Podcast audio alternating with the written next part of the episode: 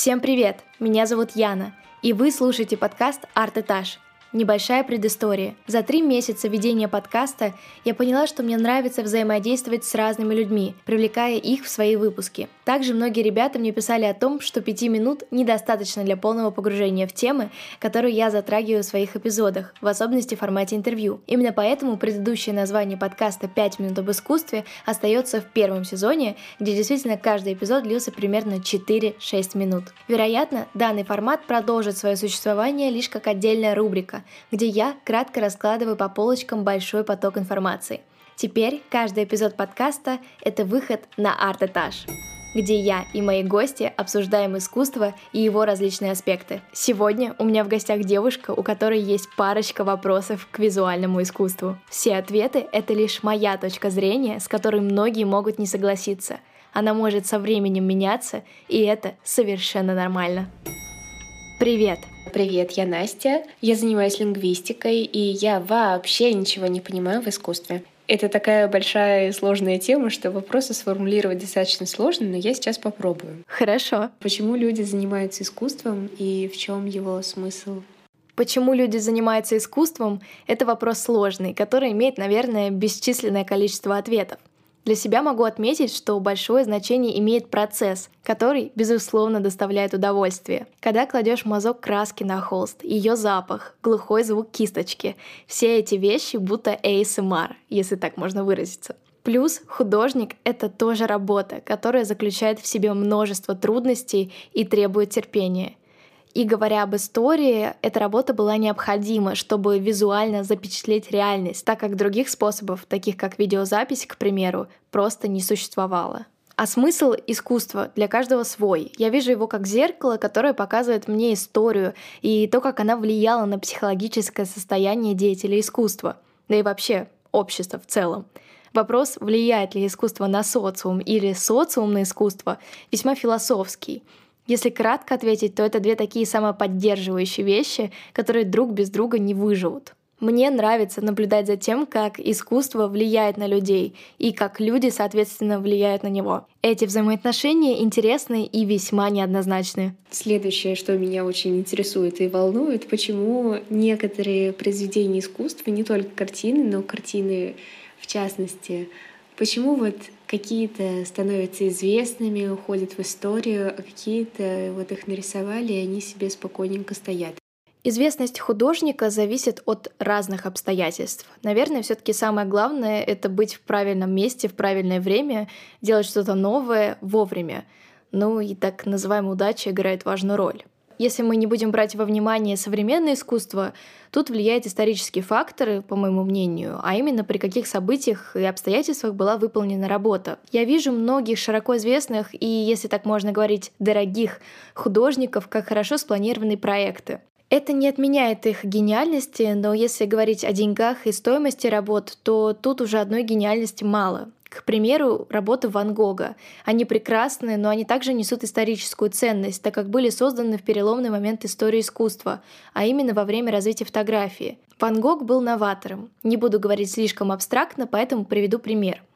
Фотография появилась в середине XIX века. Такое событие, как изобретение фотоаппарата, в принципе разделило историю искусства на до и после.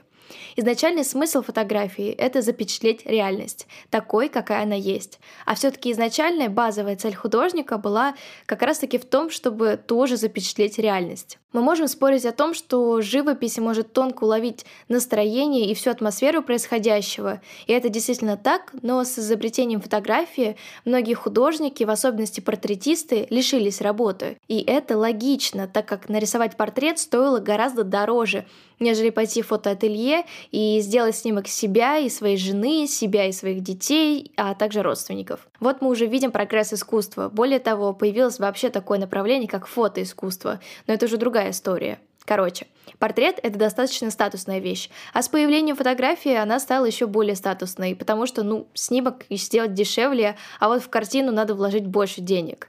И вот примерно в 60-х годах 19 века, то есть это 1800-е, в это время появился импрессионизм. Импрессионизм берет корень от слова impression, impression, что означает впечатление. Это такой быстрый набросок, который пытается уловить момент и имеет эмоциональную окраску. Изначально многие восприняли его как недоискусство, ведь как можно незаконченную картину выставлять на всеобщее обозрение как предмет искусства?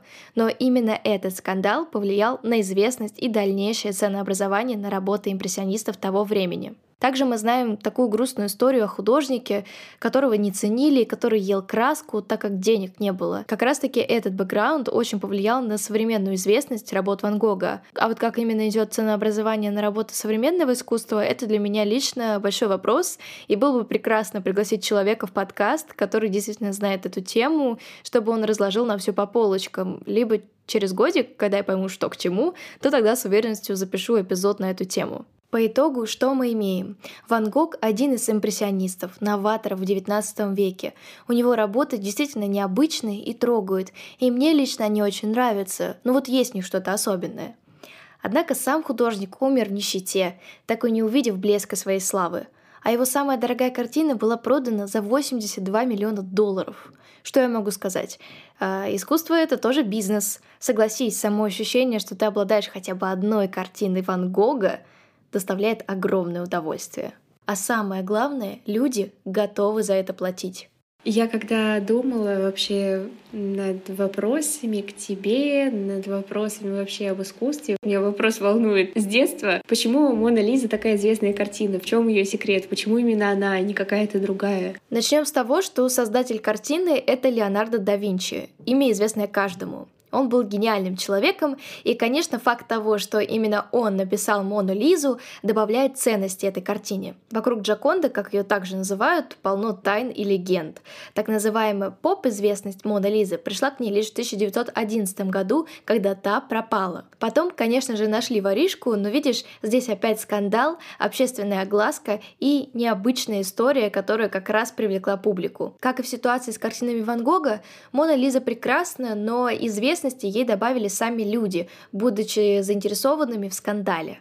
Я видела ВКонтакте какие-то новости, что типа там вот э, там перспективная лондонская художница, которая рисует просто вот такие картины. И, ну, я же, я ничего в этом не понимаю, но мое субъективное восприятие таково, что ничего во мне не ёкает, и как бы я бы не отдала такие большие деньги за это. И вот я думаю, в чем же твой секрет, малышка? В данном случае я могу прокомментировать так, что о вкусах не спорят. Может быть, у кого-то она вызвала глубочайшие эмоции, что аж сердце в пятки ушло. Также я бы посмотрела на темы, которые эта художница раскрывает в своих работах, так как это наверное, важнейшая часть искусства, а именно то, о чем оно говорит то, о чем оно говорит людям. То есть, может быть, это какие-то глобальные проблемы, либо внутренние переживания, которые а, которые могут быть у каждого, но не каждый о них расскажет и поделится с ними на широкую аудиторию. И, может быть, именно в ее работах э, люди нашли отклик. Я поэтому нахожу искусство настолько прекрасным, потому что оно заставляет тебя чувствовать. И совсем не важно, мне кажется, в каком году была выполнена эта работа, когда началась эпоха. Нет, это важно, если ты хочешь это глубже понимать, но важнее, что ты чувствуешь, взглянув на картину. Вот. Хочу добавить, что искусство — это не только картины, просто в данном контексте мы говорили именно о них. Настя, спасибо, что приняла участие в этом выпуске. Мне было очень интересно подумать и ответить на волнующие тебя вопросы. Спасибо большое, что меня позвала. Я надеюсь, не у меня одной возникают такие глупые вопросы. До скорых встреч. Спасибо за прослушивание.